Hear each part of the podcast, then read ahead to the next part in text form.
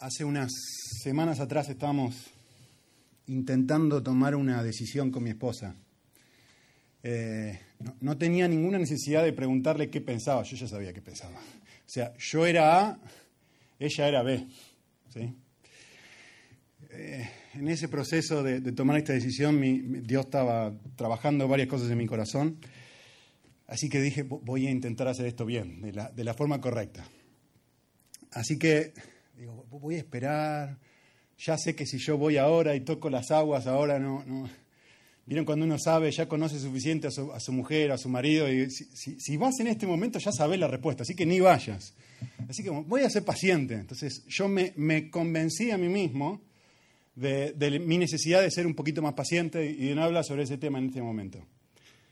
Pues sí, fui paciente, esperé. Tres, cuatro, cinco, seis días, etcétera. Y, mi nivel de impaciencia iba pegando y pegando cada vez un poquito más, ¿no? Entonces, hice algo interesante, dije, pues ya sé lo que voy a hacer. Ya que soy tan espiritual, voy a orar y le voy a pedir a Dios que cambie el corazón de mi esposa. Así ella piensa como pienso yo. Entonces, nada, tomé un tiempo y intenté convencer a Dios de que mi idea era mucho mejor que la idea de mi esposa. Por supuesto, ella ni sabe todo esto, ahora está escuchando y de nuevo, para ella también. Pero para mí era como, bueno, la voy a intentar, a ver si, si esto funciona. Bueno, esto no funcionó, a ver si esto otro funciona, vamos a apretar esta tuerca. Nada, llegó el momento donde tenía que hablar con ella y fui, le dije, ¿qué pensás sobre A? Y ella me dijo, B. Yo digo, bueno, fui tremendamente, a mi criterio, ¿no? Cariñoso al expresar lo que yo quería y ella fue tremendamente cariñosa al decir, pues quiero B. Dialogamos 15, 20 minutos, algo así, y finalmente dije esto, llegué a esta conclusión. Si yo sigo insistiendo con esto, yo ya sé que vamos a hacer B. Así que mejor me callo, no digo nada y me voy y vuelvo a intentar en otro momento.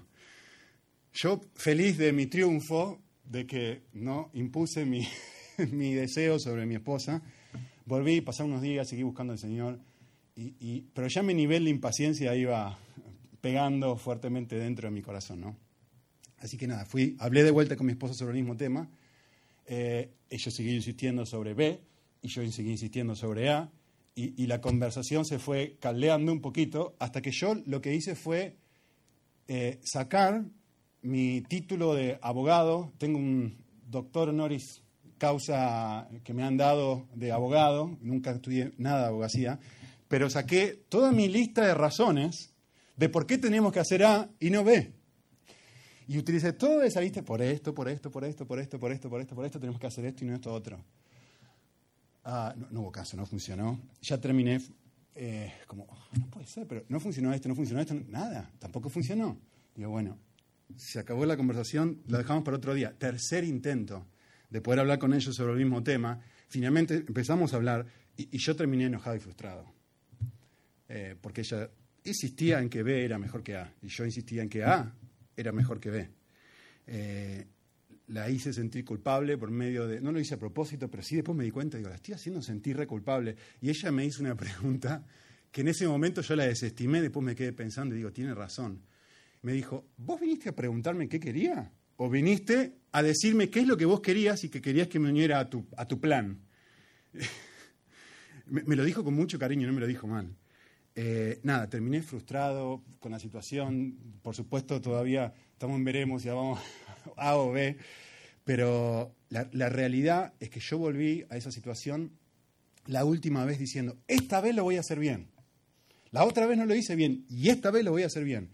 Y por más que intenté y me esforcé y todo, salió mal y terminé enojado y frustrado con ella. A ver, usé manipulación esperé el tiempo de Dios, entre comillas, ¿no? ¿Por qué esperé el tiempo de Dios? Porque quería hacer mi voluntad.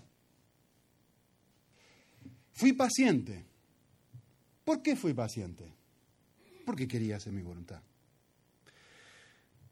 Esto es lo fantástico de la cuestión. Fui tremendamente amable con ella. Por lo menos de mi perspectiva, la primera vez especialmente. ¿Pero por qué? Porque ni no, no, lo hice esto conscientemente en el momento, sí, pero después mirando para atrás pensaba, ¿por qué fui tan amable con ella? Pues porque quería que hiciera, ay, ¿no ve? La hice, bueno, por lo tanto fue un hipócrita, porque en realidad no la estaba amando, me estaba amando a mí y mostraba cara de amabilidad y amor cuando me estaba amando. La hice sentir culpable, la manipulé, me enojé, me frustré. ¿sí? En mi corazón, adentro mío, lo único que quería hacer era mi voluntad. Quisiera comenzar diciendo algo que no es mío, se lo robé a un autor que disfruto mucho. Cuando vivimos para nosotros mismos, las personas y las circunstancias son una de dos cosas. ¿Son vehículos o son obstáculos? Son vehículos cuando puedo utilizar a las personas o a las circunstancias para hacer lo que yo quiero. Es decir, esta persona me va a ayudar a mí a hacer mi voluntad, por lo tanto, es un vehículo que puedo utilizar para lograr lo que quiero. Y yo, en el primer approach a mi esposa, la utilicé como un vehículo y ella la puedo amar y soy capaz de amarla y encuentro mucho placer en amarla cuando ella es un vehículo para hacer lo que yo quiero. A veces tratamos así a nuestro jefe, a nuestro compañero de, trabajo. ¿Por qué lo amamos? ¿Por qué lo tratamos bien? ¿Por, porque es un vehículo para obtener algo? No porque realmente lo amamos, sino porque a través de esta relación yo estoy obteniendo algo. Lo mismo con las circunstancias. Disfruto las circunstancias porque es un vehículo que de alguna manera me beneficia. O las personas son un obstáculo que se interponen entre aquello, entre yo y aquello que yo quiero. En este momento, después de la segunda o tercera vez que hablé con Ani, ella es un obstáculo para mí. Yo quería A, ella quiere B. Por lo tanto, nace de adentro de mi corazón la manipulación, la hipocresía, el orgullo, el enojo, la frustración, porque se ha transformado en un obstáculo, ha dejado de ser un vehículo para obtener lo que quiero. Y como se está interponiendo entre A y yo, de repente es mi enemigo. ¿Por qué sucede esto? Pues la respuesta es muy simple, está arriba, la pantalla. Porque estoy viviendo para mí mismo. ¿Por qué son un obstáculo o por qué son un vehículo las personas? Pues sí, la razón es muy simple porque estoy viviendo para el reino de Nico. ¿Por qué me frustra que Ani no haga mi voluntad? O mejor dicho, ¿por qué me frustra que Ani no haga lo que quiero? ¿Me frustra porque Ani no está haciendo la voluntad de Dios? Me, enojo, me pongo mal o lo que sea porque realmente lo que pensás vos en tu propia vida, no en tu matrimonio, en tus situaciones de vida personal, ¿qué es lo que generan en ti este tipo de reacciones? ¿Por qué? ¿Porque se están frustrando los propósitos de Dios? ¿O porque se están frustrando mis propósitos? ¿O lo que yo entiendo que yo necesito para mí? Eh, ¿Cómo te atreves a no, serme, no hacerme feliz? ¿Cómo te atreves? Ani, a no serme feliz. Cuando alguien se interpone y es un obstáculo, es donde nace en mí, en ti y en cada ser humano, la ira, la frustración, el enojo, la hipocresía, la manipulación y todo ese tipo de cosas para remover el obstáculo y lograr lo que yo quiero. ¿Sí? Eh, hay una frase el texto principal que vamos a leer no es el de Efesios, sino es el de Lucas que leyó al principio David. Hay una frase en el capítulo 14 del libro de San Lucas que se repite tres veces en ese, en ese capítulo y que es la frase que más me interesa y es lo que yo creo que, el texto está queriendo resaltar y David hizo un trabajo que me, me hizo caer lágrimas de cómo lo explicó, porque no, va a ser un eco de lo que yo dije. Tres veces en el versículo 26 del capítulo 14 en el versículo 27 del capítulo 14 y en el versículo 33 se repite la misma frase. Esta clase de persona no puede ser mi discípulo, esta clase de persona no puede ser mi discípulo, esta clase de persona no puede ser mi discípulo. ¿Sí? En versículo 26, no puede ser mi discípulo aquella persona que ama más a otras personas que a mí, dice Jesús. Esa persona no puede ser mi discípulo. Si amas más a tu papá, a tu mamá, a tus hijos, a tu esposa, a quien sea, no puede ser mi discípulo. Si amas más, te amas más a ti mismo. Es decir, si no estás dispuesto a quebrantar o eh, renunciar a tus objetivos y propósitos en la vida, si no estás dispuesto a tomar tu cruz y seguirme, es decir, hacer lo que no querés, no puedes ser mi discípulo. Y al final, versículo 33, el último que leyó David, si no renuncias a todas tus posesiones, tampoco podés ser mi discípulo. Este texto es muy bueno en identificar o en resumir, si se quiere, tres cosas para las cuales los seres humanos vivimos. Primera cosa, personas que amamos y que esperamos que nos amen. Jesús dice, esto conmigo no va. Primero personas. Papá, mamá, hijos, lo que sea. No me voy a detener en esto, pero si siguiéramos excavando y excavando y excavando, sucedería lo que yo conté al principio. El problema no es que las amamos. El problema es que queremos que nos amen. Jesús no está en contra de que las amemos. Jesús está en contra de que las usemos. ¿Sí? Segunda cosa que identifica es propósito de vida que no queremos abandonar. Si no estás dispuesto a tomar tu cruz y seguirme, no puedes ser mi discípulo. No funciona esto así conmigo, Jesús dice. Es decir, tus metas, tus objetivos, cosas que deseamos y queremos, ¿quién quiere morir a sí mismo? ¿Quién quiere hacer la voluntad de otro? Yo ya les digo que no, yo quería que Ani hiciera A. Estoy seguro que si sos honesto contigo mismo vas a decir lo mismo. Y finalmente, como les dije, la tercera cosa que menciona y dice, esto conmigo no va, es posesiones que deseamos obtener o deseamos no perder si ya las hemos obtenido. Y Jesucristo dice tres veces, si realmente me querés a mí, es decir, querés seguirme, estas tres cosas tienen que anularse. Jesús dice esto, tenés que decidir en tu vida si vas a ir detrás de estas cosas,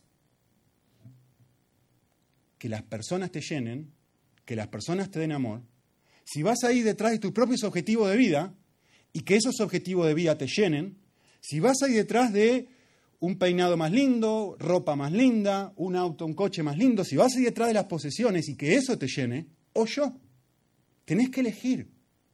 Esa es la esencia del capítulo 14. ¿Sí? Jesús me está preguntando, mejor dicho, le está haciendo a esta gente la pregunta, ¿vas a vivir para el reino de Nico o vas a vivir para mi reino? ¿Para qué reino querés vivir? Porque hay alguien que te está reinando. O vas en, las multitudes lo seguían y dice, hasta acá. Tenés que dejar todo esto y seguirme a mí, o andá y seguí todo esto y no me sigas a mí. Hay una, hay una obvia contradicción entre estas dos cosas. Jesús es muy claro y dice, yo quiero que todo, absolutamente todo, personas, propósitos y posesiones, todo gire alrededor de mí o no podés ser mi discípulo. No hay otra opción. No hay otra alternativa. Pregunta, no para responder, para pensar. ¿Por qué nos cuesta tanto esto? ¿Por qué me cuesta tanto abandonar este tipo de cosas para seguir a Cristo? Respuesta. Lo hice en un grafiquito que va a aparecer en la pantalla. Alguien tiene que ayudarme en esto en el futuro porque mis gráficos son muy truchos, muy malos. La, la, la razón por la cual nos cuesta tanto abandonar este tipo de cosas, como Jesucristo dice, elegí entre estas cosas o yo, es porque las personas nuestros propósitos y lo que el mundo es capaz de ofrecernos es lo que le da sentido a mi vida. ¿Sí? Por ejemplo, obtengo una medida de felicidad ¿sí? Si mi hijo o mi hija tiene una buena educación. Y eso, en cierta forma, me da una medida de felicidad. Obtengo una medida de felicidad si hago A en vez de B. Si cumplo con mi propósito y no con el de mi esposa, obtengo una medida de felicidad. ¿sí? Ahora, obtengo una medida de felicidad si puedo ahorrar dinero para llegar a fin de mes y poder, lo que sea, cambiar el coche, cambiar el móvil, comprar ropa nueva, lo que sea. Si esas cosas son las que yo, las razones por las cuales yo vivo mi vida, ¿sí? Entonces me va a ser tremendamente difícil elegir entre eso y Cristo.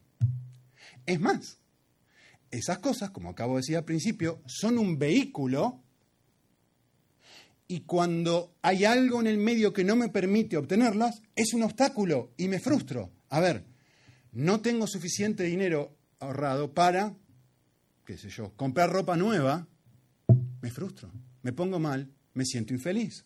No tengo suficiente dinero para que mi hijo, mi hija vaya a una escuela más decente, lo que sea, o comprarle lo que sea. Me frustro, porque mi vida gira en torno a eso. ¿Sí? Soy, obtengo una medida de felicidad cuando, o mejor dicho, mi sentido de vida, cuando estas cosas no abandonadas a Cristo funcionan como aquello que me da significado, identidad o lo que sea. Y Cristo dice una cosa u otra. Eh, estaba pensando esto. Eh, piensen, quiero que piensen esto, quiero que piensen en un parque de diversiones. ¿sí? Eh, supongo que todos alguna vez por lo menos tuvieron la, oportunidad de ir una o dos veces a un parque de diversiones. El parque de diversiones, poner parque de diversiones ahí arriba. El parque de diversiones lo que hace es prometerte un día fantástico. Y te dice, el parque de diversiones te dice, vení, vení acá y yo te aseguro que la vas a pasar súper bien. Y tenés una, una montaña rusa espectacular, los pelos te quedan así tipo uh, Neymar, ¿no? Con la peluca para arriba, y vas a 120 kilómetros por hora bajando por la montaña rusa, pasando adrenalina, y son 30 segundos, de los 30 segundos más excitantes de tu vida. Parque de diversiones, la Warner o Disney o lo que quieran. El problema del parque de diversiones es que se olvida de decirte un detalle. Dos horas de cola debajo de 38 grados de calor. Y estamos, encima son tremendamente engañosos, porque te ponen, eh, la fila te la hacen toda así tipo caracol, y te esconden parte, en Disney especialmente, te esconden, te hacen cosas así que vos no sabés cuánto te falta. Y decís, no, no falta tanto, hay, qué sé yo, 30, 40 personas, y hay 200 adelante tuyo. Y son dos horas de, de estar pero sudando, horrible, los niños se portan mal, algunos se te cruza por ahí adelante. Es horrible para 30 segundos de placer.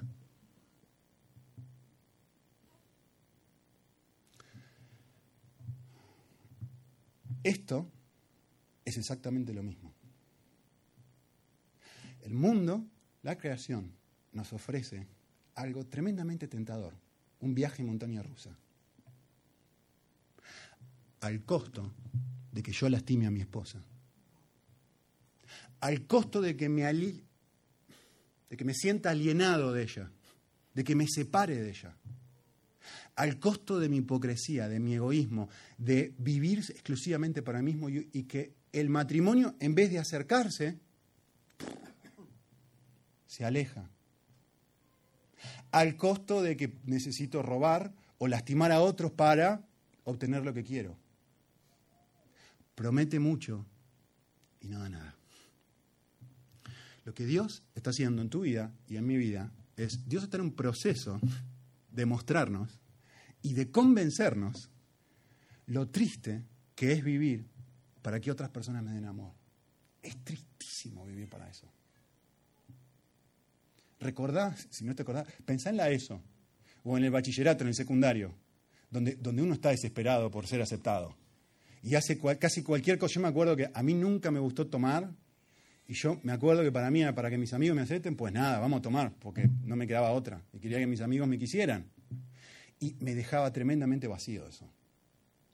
Y Dios está en proceso de mostrarme a vos y a mí lo triste que es vivir para otros, lo insatisfactorio que es vivir para cumplir con mis propósitos y objetivos. Vuelvo atrás, miro y digo, ¿realmente valió la pena? Ser, lastimar a, mi esposa de la manera que lo hice para obtener A? ¿Vale la pena? Dios está en proceso de convencerme lo vacío que me dejan las posesiones, si las obtengo o si no las obtengo. Y es un proceso en el que Él está constantemente diciéndome, frenate a pensar. pasaje que me encanta, en el Antiguo Testamento, que dice esto. Dice, porque así ha dicho Jehová de los ejércitos, el pueblo de Israel. Frenate a mirar, a examinar tu vida. Mira un poquitito. Examina bien tus caminos. Sembrás un montón y te esforzás, sembraste, hiciste un esfuerzo gigante en tratar de obtener algo, pero recogiste poco. Nada. 30 segundos de placer, dos horas de calor.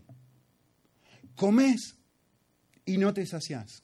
Bebés y no te quedás satisfecho. Te vestís y no te calentás. Y, esta imagen para mí es fantástica. Dice, el que trabaja jornal recibe su salario en un saco roto. La imagen es fantástica. Imagínate una bolsita y, tiran moneditas. Y, la idea es que el saquito este tiene un agujero abajo. Entonces, le tiran las moneditas y y el tiempo que dura las moneditas dentro del saco son segundos, como en la montaña rusa. Dios está en proceso de ayudarme a pensar y decir, frenate a pensar, ¿cómo es este, tu estilo de vida cuando estás viviendo de esta manera? ¿Realmente llena o te deja vacío? ¿O son 30 segundos de placer? ¿Vale la pena caminar ese camino para obtener esto? Eh,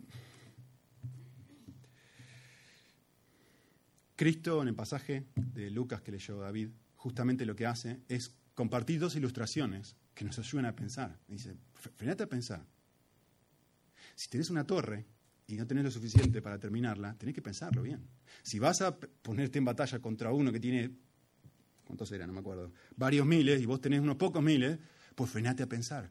las ilustraciones tienen como objetivo ayudarme a pensar y considerar esto. Necesito considerar tomar una decisión. ¿Voy a elegir vivir para esto? O la otra alternativa. Vas a venir, me vas a seguir a mí y vas a vivir para mí, Jesucristo. Hay una elección y hay un cambio de deseos, de pasión, de sentido de vida, de aquello que me llena, de aquello que, con lo cual yo estoy dispuesto a decir, acá muero, ¿eh? porque ya está, yo te voy a seguir a vos y donde sea, vivo. Quiero compartirles una ilustración que me encanta, se la no sé quién se la robó, creo que era Chuck Swindoll, que fue el que la, contó por primera vez, pero seguro que tampoco es de él. Quiero que te imagines esto. Imagínate una persona que es un coleccionista de perlas, ¿sí? y toda su vida gira en torno a coleccionar perlas. ¿sí? Y ha estado coleccionando perlas, coleccionando perlas, y un día está en la India, en un lugar, en un bazar tremendamente exótico, y en un lugar muy escondido, así, hay un viejo todo barbudo, así, qué sé yo, que tiene como una mesita chiquitita y un cofrecito así abierto y una perla. Y esta persona, que es la persona más experta del planeta en perlas, se acerca a este bazar, mira la perla y es la perla más preciosa que jamás ha existido. Se acerca a esta persona y le dice, por favor, está vendiendo esa perla, ¿no? Sí, sí, sí. Y el hombre dice, la quiero. Ah, pero es muy cara, le dice. No importa, no importa, la quiero, ¿la puedo comprar? Sí, sí, sí, cualquiera puede comprarla. Y el hombre dice, ¿cuánto cuesta? Todo lo que tiene. ¿Todo lo que tengo? Sí, sí, todo lo que tiene. Y el hombre dice, no me importa, esta perla es preciosa, la quiero. Saca su chequera, un millón doscientos mil euros, todo lo que tengo en el banco, acá lo tenés. Muy bien. ¿Su colección de otras perlas? Ah, bueno, sí, está bien. Toda mi colección, acá tenés un título firmado donde te regalo todas mis perlas. Muy bien. Y el viejo este barbudo le dice, ¿y dónde vive? ¿Cómo dónde vivo? Mi casa. Venga. Su casa también. Y el hombre dice, está bien, no pasa nada, el título de casa. Ahora sí, dame la perla, ya está. Ya está, ahora voy a tener que vivir en el coche. Ah, tiene un coche. Coche también, para mí. El hombre dice, ya está, mi casa, mi coche, mis perlas, mi cuenta de banco. Ya, ahora sí ya no tengo nada. Y el hombre dice, ¿con quién vive? ¿Y con quién voy a vivir? Con mi familia, con mis hijos, su familia, sus hijos también. ¿Todo por esta perla? Si la quiere, deme todo. Y el hombre dice, ok. Bueno, ahora sí démela. dice, no, no, me olvidé una cosa. Su vida. También tiene que darme su vida, si quiere la perla. Y el hombre estaba tan apasionado por la perla que dice, ok, mi vida también. Y cuando está a darle la perla, el hombre le dice, toma, acá tiene la perla. Dice, pero vamos a hacer algo. Yo le voy a devolver su vida, su coche, su casa, sus perlas, su familia, absolutamente todo de vuelta. Y también le voy a dar la perla. Pero tiene que acordarse una cosa, que a partir de ese momento, todo esto es mío.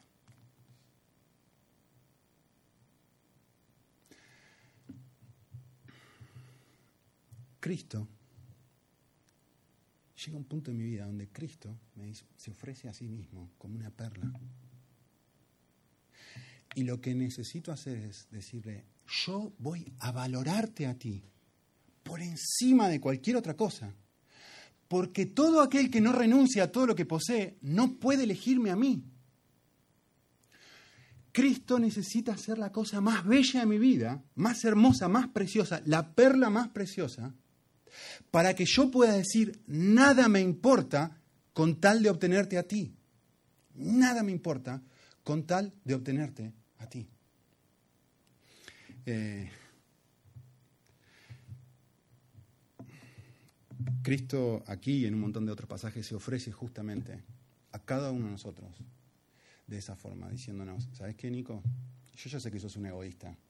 Yo ya sé que vivís para construir tu propio reino de felicidad. Pero vení a mí, porque yo quiero darte perdón y quiero darte poder para que ya no seas así. Pero tenés que elegirme a mí por encima de cualquier otra cosa. Quiero mostrarles algo. Otra figurita media trucha. Cuando uno llega a disfrutar del Evangelio, es decir, de que Cristo es la perla de mi vida, de que Jesús me ofrece perdón incondicional, amor incondicional y la posibilidad de cambiar y no ser más una persona egoísta, de repente Él llega a ser mi sentido de vida. A ver, esa perla que yo le estaba diciendo al principio, ahora es la cosa más preciosa que yo tengo. Y si tengo que perder cualquier otra cosa por esa perla, pues bienvenido sea. Porque lo que le da sentido a mi vida ahora no es las otras perlas, la familia, eh, el coche, la casa. No, no, no, no. Lo que le da sentido a mi vida ahora, aquello que ahora tesoro, es el Evangelio, la perla, es Cristo. Y su amor y su perdón y todo lo que Él representa. Así que eso es lo que le da sentido a mi vida. Por eso tengo que decir a lo otro no. Miren esto. Cuando yo hago esto, esto es lo precioso de, Cristo, esto es lo precioso del Evangelio. Cuando yo hago esto, Dios Jesucristo dice, ahora, tomá, acá tenés todo vuelta. Posesiones, personas, propósitos, todo, todo el mundo entero de vuelta para ti. Pero ahora, juntos venimos a invadir este mundo, junto a Cristo, con nuevos deseos. Es decir, ahora ya no estoy en este mundo viviendo para robarle al mundo mi sentido de valía, de amor, de vida, porque mi sentido de vida viene de Cristo. Entonces puedo ir al mundo y relacionarme con ese mundo con deseos nuevos, bajo el reino de otro. Entonces ahora cuando me relaciono con mi esposa, no estoy, a ver, idealmente, no estoy buscando hacer mi voluntad, estoy buscando hacer la voluntad de mi rey porque Él es mi perla y Él es lo que más deseo hacer. Él es lo que deseo estar cerca de Él, deseo disfrutarlo a Él. Y cuando hago eso, oh, esto es lo que sucede. El retorno que obtengo es, por primera vez, puedo disfrutar de las personas, de los objetivos de mi vida y de las posesiones con una intensidad que nunca jamás en la vida hubiera podido experimentar si no estaba dispuesto a morir a ello. Es decir, sigo con el ejemplo de mi esposa, si yo no estoy dispuesto a morir a ella, y a tomar a Cristo, el Evangelio, como la perla de mi vida, lo que voy a terminar haciendo una y otra vez, una y otra vez, al vivir para mí mismo, es distanciarnos, lastimarnos, alejarnos, eh, enojarnos, etc. Cuando yo encuentro mi sentido de vida en el Evangelio y eso invade mi mundo, tengo un deseo diferente en vez de hacer mi voluntad, deseo hacer la voluntad de Cristo y Cristo viene y me dice, Nico, cede. No hagas tu voluntad, sino mi voluntad. Y por primera vez, mi esposa, las personas, mis objetivos de vida y las posesiones dejan de ser un vehículo o un obstáculo. Porque Cristo las ha invadido. Y el reino de Cristo ha invadido todo eso. Por eso el título, cuando Cristo me reina. Esto es lo que la Biblia llama vivir en el primer amor. Cuando Cristo es la perla de mi vida, voy al mundo feliz, contento, disfrutando de la creación de Dios, con deseos no míos, como un niño enamorado, como un chico enamorado, que está dispuesto a hacer cualquier cosa por sacrificio a su amada, porque tiene su perla y le da sentido a su vida.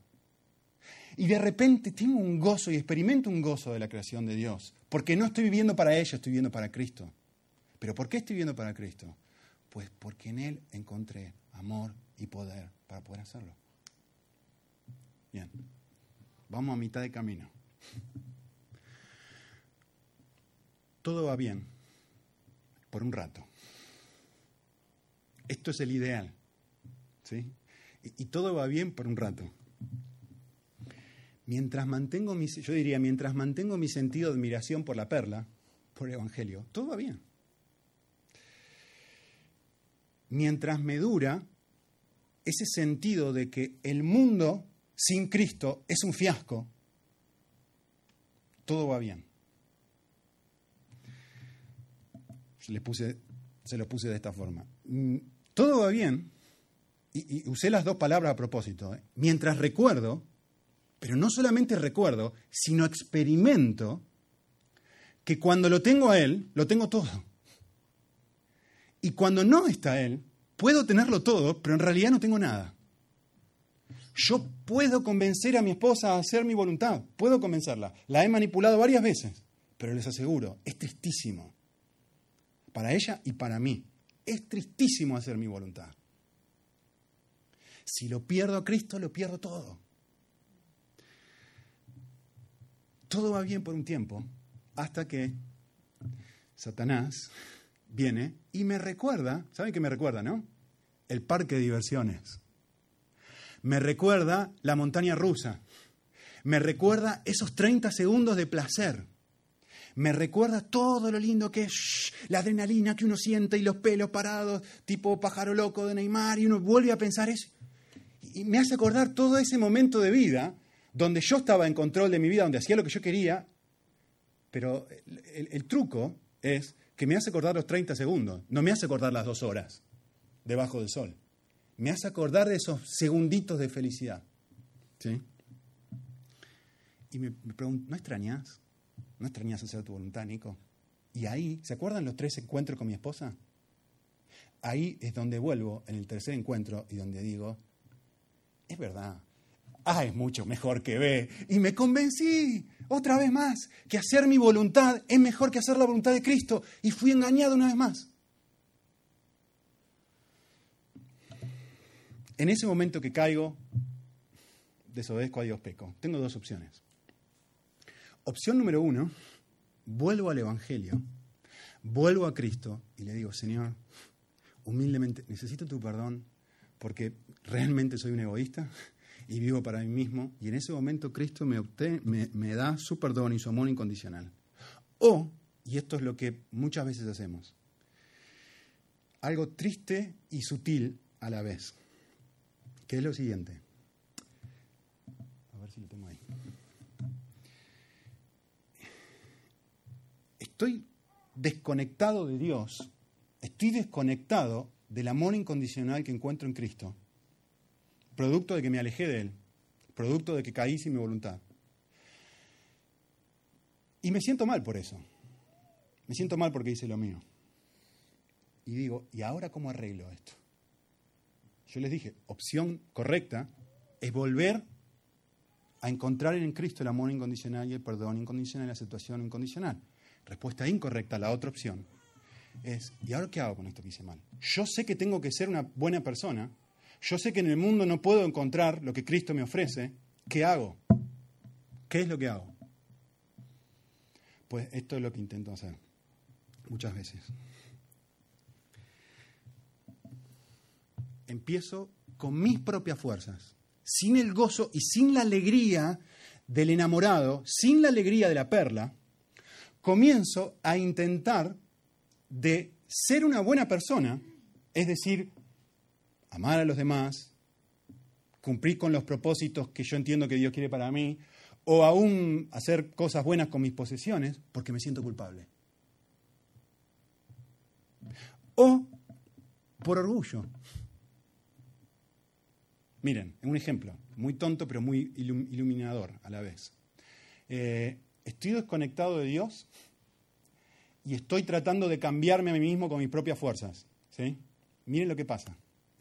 Eh, necesitamos ayuda en la iglesia arriba para poner acomodar las sillas. ¿sí? No tengo ganas de acomodar las sillas.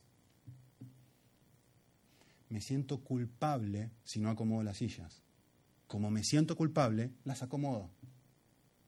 Hice algo bueno que en realidad es malo, porque lo hago por culpa. O, también igualmente malo, miro, está todo el mundo acomodando sillas y yo digo, uy, soy el único que está acaparado. ¿Qué van a pensar otros de mí? Orgullo. Entonces, me siento motivado a hacer cosas buenas, ayudar, a acomodar las sillas y a tratar de hacer cambios en ese mundo y cambios en mí mismo, no porque estoy conectado a la fuente, no porque estoy conectado a Cristo y porque estoy me siento amado y aceptado en Él. No, porque quiero encontrar aceptación y amor en los demás, por orgullo. Esto es tremendamente agotador, porque la misma, la misma Biblia dice varias veces, ya está, ya tenés tu recompensa, es esto. El mundo no te devuelve nada, es, pierdo el gozo de servir, ya no es un gozo servir, es una carga hacerlo cuando sigo este patrón. Antes era un placer, antes era, sí, yo voy, pongo la silla, ¿qué me importa qué dicen? Si no, yo quiero poner las sillas porque me causa placer poner las sillas, porque Cristo me ama, ¿cómo no voy a poner las sillas ahí? Ahora es una carga, porque estoy conectado y estoy tratando de cambiarme con mis fuerzas. Eh, cuando alguien hace esto por suficiente tiempo, ¿saben qué pasa? Volvemos a esto volvemos al principio. Es decir, voy otra vez al mundo, es, a ver, lo voy a decir de esta forma, es, vuelvo otra vez a vivir y a tratar de llegar a fin de mes para comprar ropa nueva. Vuelvo para robarle al mundo mi sentido de vida. Vuelvo otra vez para, lo que sea, encontrar significado en que mi hijo, mi hija, tal cosa. Vuelvo otra vez a caer en este patrón en el cual vivía antes de conocer a Cristo. La pregunta obvia que espero que se estén haciendo es, ¿cómo hago entonces para volver a Dios? ¿Cómo hago para volver a Dios en esa situación? Y, voy a poner una frase que espero que los desoriente por un ratito a propósito y que después no se lo olviden. Eh, para mí es muy importante esto. De hecho, creo que David lo mencionó de otra forma.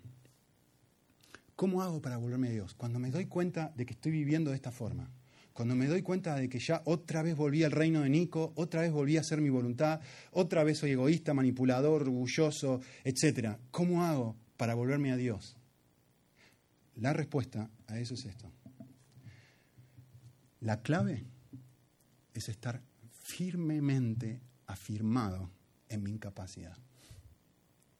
O si querés decirlo de otra forma, arraigado aferrado, amarrado, no, sé cómo decirlo de otra forma más que esto, a mi propia incapacidad de cambiarme y a mi propia realidad de que soy una persona que sin Cristo lo único que hace es vivir para sí mismo. Cuando me amigo con esto, cuando mi amigo me, apoyo en esto, vuelvo y digo, para un segundito, hasta hace un ratito estaba tratando de cambiarme y hacer las cosas bien por culpa, hasta hace un ratito estaba tratando de hacer las cosas bien o ser una buena persona y cambiarme a mí mismo por orgullo, lo que necesito hacer es recordarme quién soy. ¿Quién soy? Soy una persona llena de fallos. Soy una persona llena de errores. Y no debiera esconder eso. Y Dios ya lo sabe. ¿Por qué? Porque la, estar firmemente afirmado en mi incapacidad es lo único que me va a permitir estar firmemente afirmado en la gracia de Dios, en el amor incondicional de Dios, en el Evangelio. No sabía qué poner, finalmente puse gracia, pero podía haber puesto cualquiera de las tres cosas en el amor incondicional de Dios, en el Evangelio. ¿Cómo hago para estar parado en el Evangelio? Pues arriba del Evangelio, la firmeza es, necesito volver y volver y volver y decir, sí, soy una persona que vive para sí mismo. No, es el Nico de hace 20 años, el que acabo de escribir, es el Nico de septiembre de 2013. ¿Qué día es hoy? ¿9, 8? 8 de septiembre de 2013 y será el Nico del 8 de septiembre de 2015. Y será el Nico, si Dios quiere, el 8 de septiembre de 2024, donde no tenga pelo y esté bastante más gordito. Solo voy a estar afirmado, a ver, creo que se los puse así, eh, solo voy a estar afirmado en la gracia de Dios si constantemente estoy reconociendo mi propia incapacidad. Si no, no lo voy a hacer. Ese es el fundamento y eso es lo que Dios espera. Eh, Dios, mejor dicho, Jesucristo no vino a rescatarme ¿sí?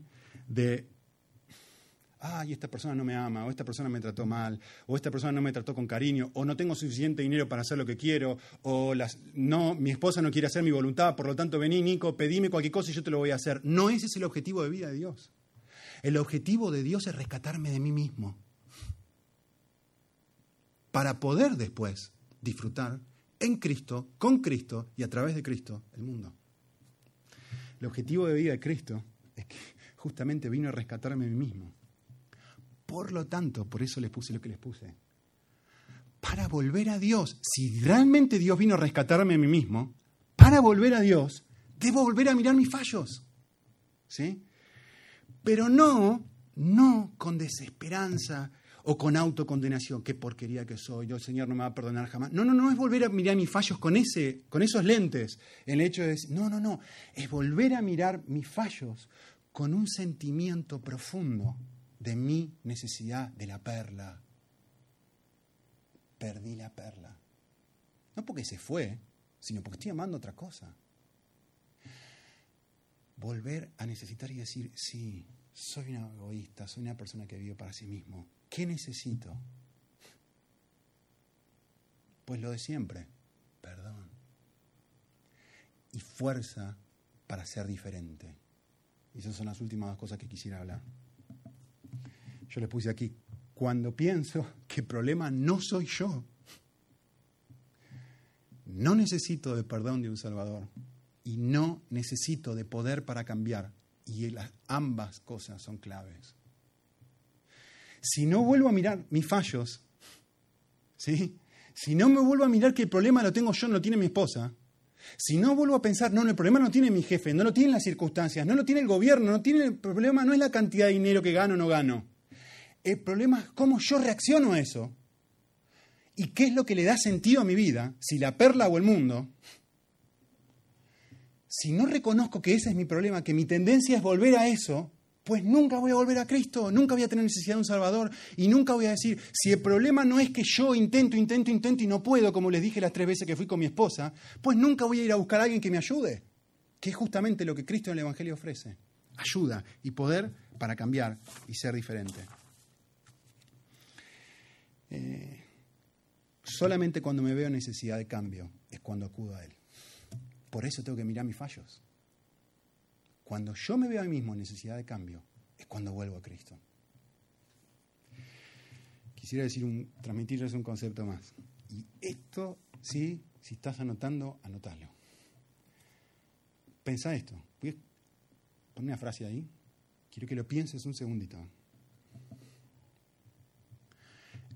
el poder, perdón, el perdón y el poder nunca están separados en la Biblia. El perdón y el poder nunca están separados en la Biblia. ¿Cuántas veces dijiste esto? Mira, caí en algo que yo sé que no quería caer y no debía caer. Me paro y digo, no lo voy a hacer más. Y no lo voy a hacer más. Y no lo voy a hacer más. Y a los dos días lo vuelvo a hacer. Y me paro de vuelta y digo, y no lo voy a hacer más. Y a los tres días lo vuelvo a hacer. Vuelvo a pedir perdón a Cristo. Pero la buena noticia del Evangelio es que Cristo no solamente me ofrece perdón, Cristo también me ofrece poder para cambiar. Por eso le digo esto, por eso eh, Paqui leyó el pasaje que leyó en Efesios. La oración de Pablo es, yo pido que puedan llegar a ver cuán incomparable es la grandeza de su poder a favor de nosotros los que creemos. Todo esto está en el contexto del Evangelio. Yo necesito, no, no es que necesito que, que se apropien de algo nuevo, esto es algo que ya tienen. Y está a la oferta de cualquiera que quiere tomarlo. Y Pablo dice, yo necesito orar para que los ojos de tu corazón sean iluminados, para que puedas ver, a ver, capten la frase del final, ¿eh? Es muy fuerte. Pablo utiliza todos los sinónimos que puede ahí. ese poder es la fuerza grandiosa y eficaz que Dios ejerció en Cristo cuando lo resucitó de entre los muertos y lo puso en el cielo. A ver, lo que el texto está diciendo es esto, si Dios tiene poder para resucitar un muerto, para resucitar a Jesucristo, llevarlo al cielo, Dios tiene poder para cambiar tu vida, para cambiar mi vida. Y ese poder está dispuesto a favor de aquellos que creemos. Y el Evangelio lo que hace es recordarme esa verdad de que cuando vuelvo a Cristo no vuelvo a decir, ok, perdóname, ahora intento otra vez. Ahora sí, eh, la próxima vez no voy a caer. No, le erré, estoy viviendo otra vez con mis fuerzas, desconectado de la perla, desconectado del Evangelio. Lo que el Evangelio hace es recordarme el concepto de decir, no, vení a mí, yo quiero darte perdón incondicional y fuerza y poder y habilidad para poder cambiar. Por eso, esto no me lleva a ningún lado. Tratar por la culpa, por orgullo, producir cambios. No hace absolutamente nada. El Evangelio, escuchen esto, el Evangelio nos dice, no puedes cambiarte. El Evangelio nos dice, no puedes ni debes cambiarte. No necesitas cambiarte. A ver, no es una buena noticia. Por eso es Evangelio. Evangelio en griego es buena noticia. La buena noticia es no necesito hacer yo ese esfuerzo. Me gusta ponerlo de esta forma. Cualquier cosa que pueda hacer yo sin Cristo no es cristianismo. La esencia del cristianismo es que Cristo vive en mí y por mí.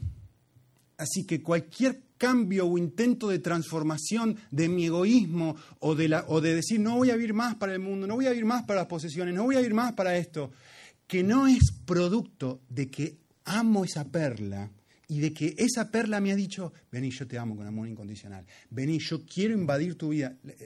A ver, la Biblia habla de que cuando uno cree en Cristo, justamente lo que, el, lo que Dios hace es decir, quiero hacer una casita en tu vida y su Espíritu Santo entra en nosotros para que no tengamos que cambiar nosotros, sino que Él nos cambie.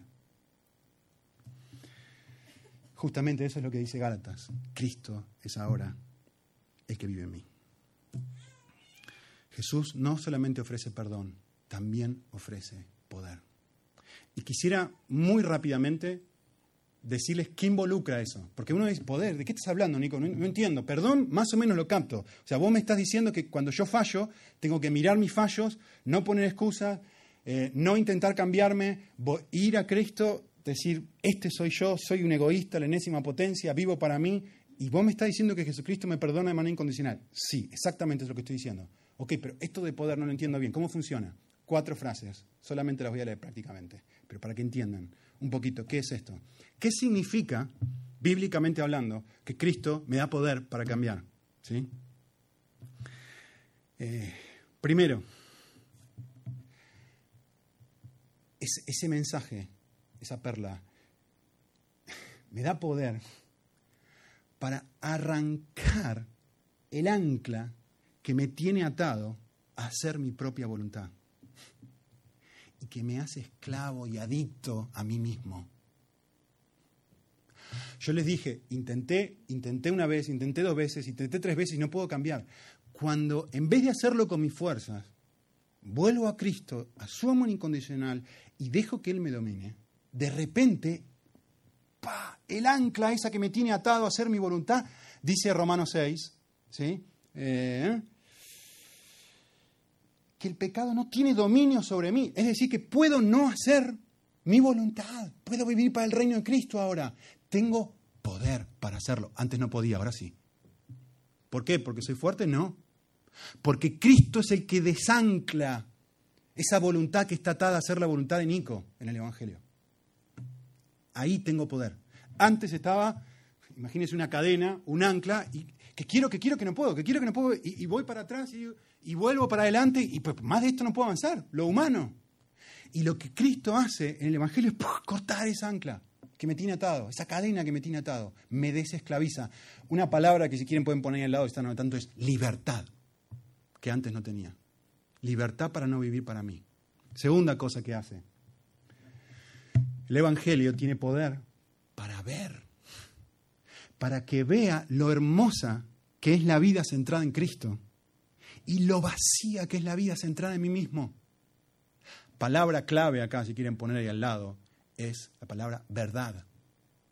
A ver, el parque de diversiones lo que hace es mostrarme los 30 segundos de adrenalina. Y el Evangelio, cuando estoy en Cristo, cuando es la perla de gran precio, yo recuerdo y digo, ¿sabes qué? Me causa placer eh, una confesión, me causa placer. Yo no soy una persona que suele ayudar a, limpiar en casa. No, me nace. Nunca hice nada en mi casa. Siempre había alguien que lo hacía por mí. Me, me refiero cuando era chico. Hoy me causa placer hacerlo.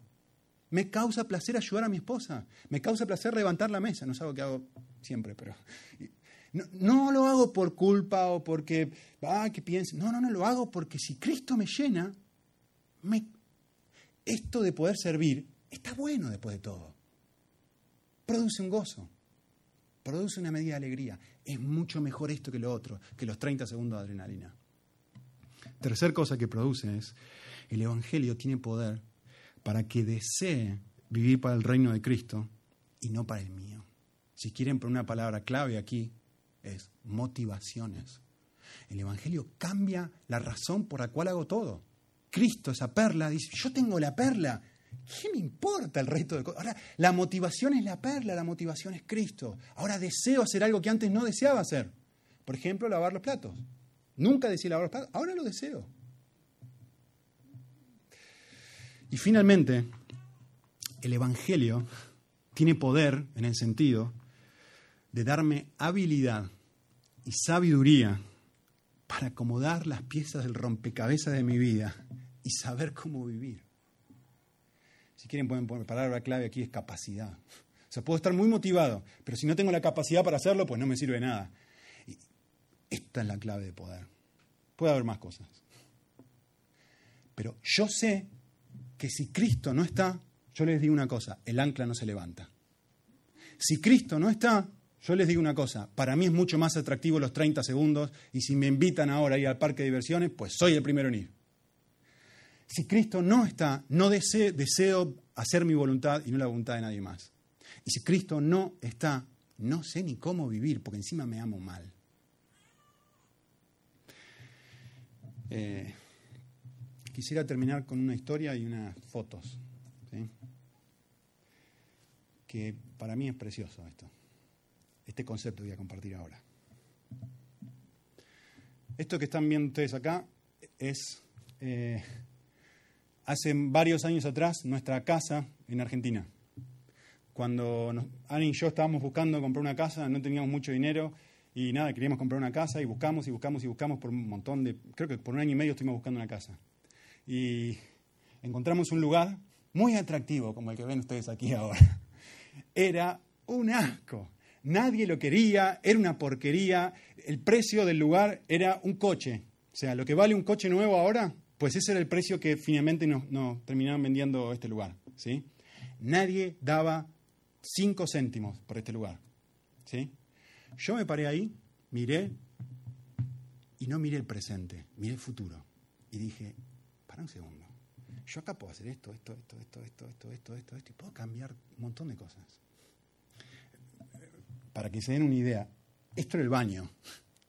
El olor que había era horrible. Todos los pisos, todo era un cacharro, se caía a pedazos la casa. Me senté ahí, miré y dije, esto es lo que esta casa es hoy un desastre. Pero no voy a mirar lo que la casa es hoy. Voy a mirar lo que la casa puede ser mañana. Esto es la casa hoy. Mi suegra tenía un piso que después de que pedimos el crédito para comprar eso, nos regaló todo el dinero del piso. Con ese dinero construimos la casa. Así quedó. ¿Por qué les muestro esto? Cuando vos mirás tu propia vida, cuando yo miro mi propia vida, yo miro y me veo como la primera foto. Todo, como diríamos en mi país, cachuzo, destruido, caído, con tanta cantidad de cosas para cambiar, con tanto egoísmo, orgullo, vida centrada en Nico. Pero Dios no ve eso. Dios ve otra cosa. Dios no ve el presente. Dios ve lo que Él quiere hacer con vos y conmigo en el futuro. Y la realidad es que la mayoría de nosotros estamos así, ahora, en construcción. Ninguno es una casa terminada, ni yo ni vos, hasta el día, hasta el día final. Ninguno es una casa terminada. Todos estamos en este contexto. Pero lo grandioso del caso es que Dios ha dicho, yo comencé una obra en ti, yo la termino. Yo la termino. Entonces puedo mirar a mi casa, a mi hogar, a mi persona, no con autocondenación, no con culpa, no con dolor, no con desesperanza. Puedo mirar mi casa y decir, no tengo que cambiarme, tengo que ir una vez más a aquel que me ofrece perdón cuando fallo, aquel que me ofrece poder cuando yo no lo tengo y aquel que me dice, déjame, yo te cambio, yo lo que comienzo, yo termino. Oramos un minutito.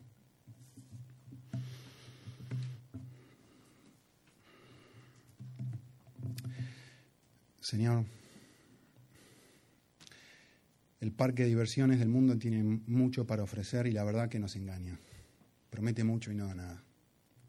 Y vos venís a nosotros diciendo, no, yo sé que ha fallado y yo sé que seguirá fallando.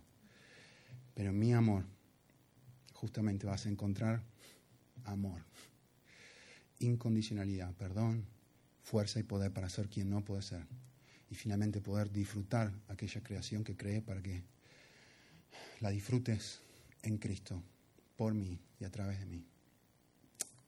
Señor, pedimos la, la gracia para poder meditar en estas cosas que impacten no solamente nuestro intelecto, sino nuestras emociones, nuestros afectos, nuestro ser interior, no todo nuestro corazón. De tal manera que te veamos como esa perla que vos mismo te, te proclamás ser y que podamos decir con gozo, sí, claro que sí, ¿cómo no voy a dejar el resto de cosas por amor a vos? Vos sos esa perla de gran precio, Señor. Gracias en Cristo Jesús. Amén.